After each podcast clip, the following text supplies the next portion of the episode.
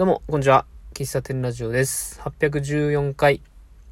本日6月の6日火曜日、時刻は12時12分です。ちょっと収録したりしなかったりが続くと何を話したか、何を話してないかわかんなくなりますね。えっと、日曜、日曜日に仕事お休みだったので、えー、まあ、器というか、今度喫茶店で使う器なんかいいのないかなと思って、近所の古道具屋さんに行ってきたんですよ。えっと、四日市の諏訪、諏訪町になるんかな。うん、諏訪、諏訪神社の近くなんですけども、白、えー、白老、白老堂っていうとこで、多分、一、ここ2、3、2、3、1、2年ぐらいでできたお店なんですよね。で、僕、その、コーヒーカップを4脚買ったんですけど、前、えっ、と、それはまた別の中古屋さん、古道具屋さんで、パトワックさんだったかな。うん。で、それを調べたときに、いくつか三重県内で、そういうアンティークというか古、古いもの中古のものとかを取り扱ってるお店を調べたら、まあ、近所にそういうのがああるってのを知って、で、行ってきたんですよ。で、そこのお店が毎日やってるわけじゃないので、たまたま、まあ、日曜日オープンされてたので、行ってきたっていう感じなんですけど、そこはまた雰囲気がね、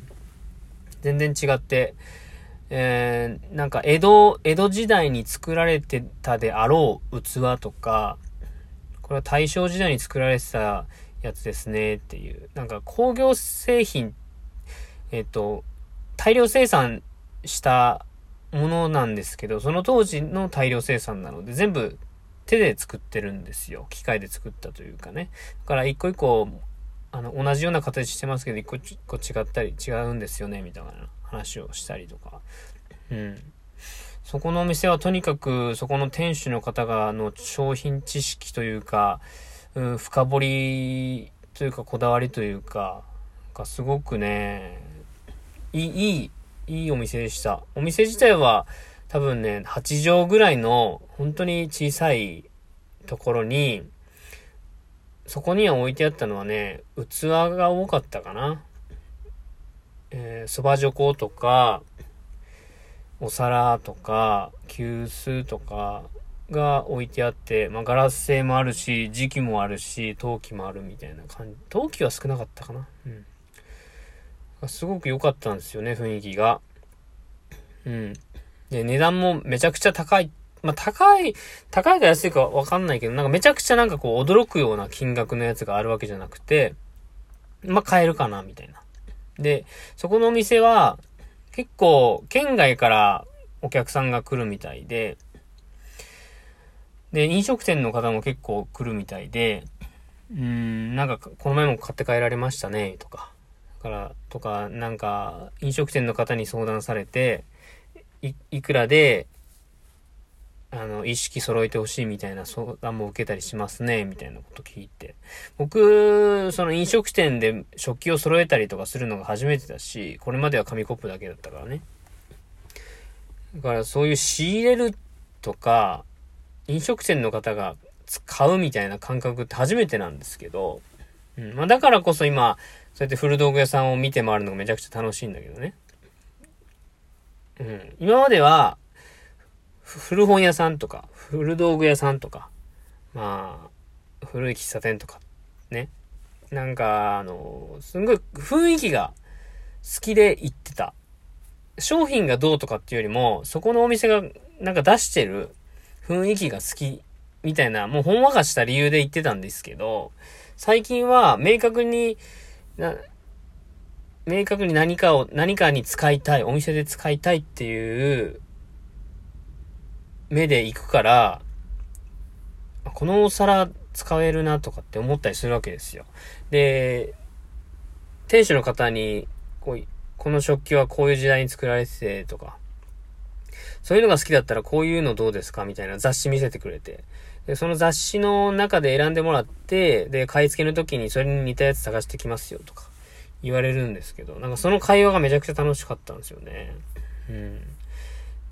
で、そこのお店に行って思ったのが、やっぱり、うん、そこのお店は、ま、個人でそもそもなんか趣味で集めてたものもたくさんあった中で、で、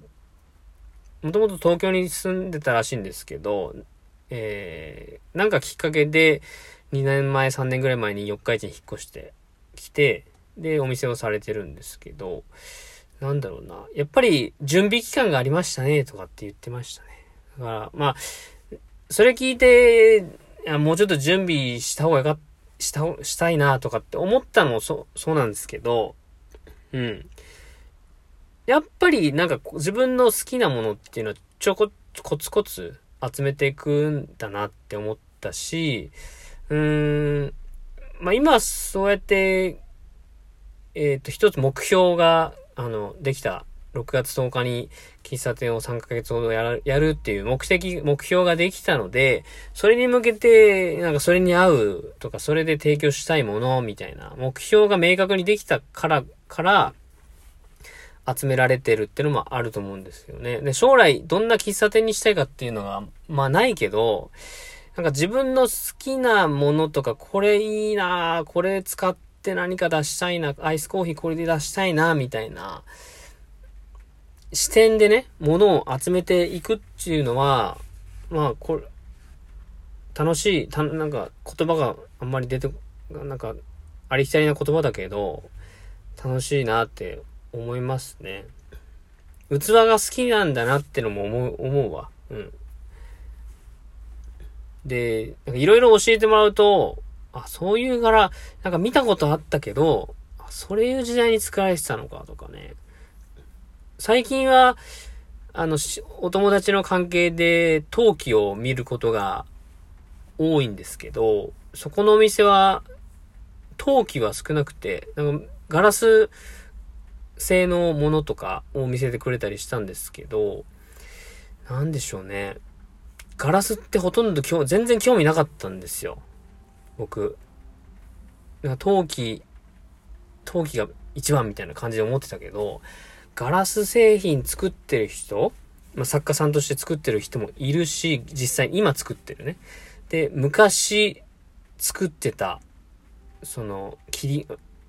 伝統工芸で行くと切子とかね、ある、薩摩切子とかありますけど、その当時作られてた、その当時の人が使ってたものってのが結構骨董品としてあって、で、それ、それがなかなか可愛らしかったりするんですよ。うん。で、感覚的に可愛いっていうのも大事だし、うー、商品知識として、これこんな時期に作られた、こういう模様が流行ってたとか、これて全部手作業でとかね、これこういう技法で作られててみたいなものも知っとくと、まあ語らないにしてもね、一つこだわりとして、お店のこだわりとして大事な要素だなと思いましたね。せっかく来てくれるし、うん。なんだろう。僕が集めたのかっこいいだろうっていうわけじゃないけど、なんか手に取った時に、いつも、いつも使ってるグラスとなんか違うな、なんか面白い柄だなとかって、まあ、一つ面白みがあるのも楽しいなって思いました。だから今それをね、すぐ、え今度のお店で使えるかっていうと、そもそもそういうものを今持ってないから、使えないんだけど、お店ってそういう楽しみもあるんだなって、そこの白狼堂の店主と話してて、めちゃくちゃ感じましたね。うん。なんか、楽しいね。そういう楽しみもありつつ、なかなかメニューの試作がうまくいってないっていうのもあったり、うん。なあ、なんか、まあ、100%でね、オープンできるとは思ってないんだけど、どこで、どこで一旦区切りをするかっていうのをね、悩ましいとこですが、まあ、日にちが決めたし、来るのはもう来ちゃうんでね、なんとか最低限オープンできるような準備をして、もう出たとこ勝負ですよ、本当もうそ、そういう気持ちでやらんと、なんか、なんだ、僕の性格上、どんどんこう、多分何何度も同じ話してますけど、なんか自分のできてななさに、自分をこう卑下しまくって、自分で自分のテンションを落としていくっていうことがありますんで、なんとかなるさっていうね、なんとかなるさ、やりながら考えよう。楽しいことを見つけよう、みたいな。そういう前向きな心を今、ラジオをはなラジオで話しながら自分に言い聞かせております。まあ、えっ、ー、と、とりあえず6月営業ね、決めて、カレンダー決めましたんで、もしね、タイミングがあい、あって、四日市に来てるぞと。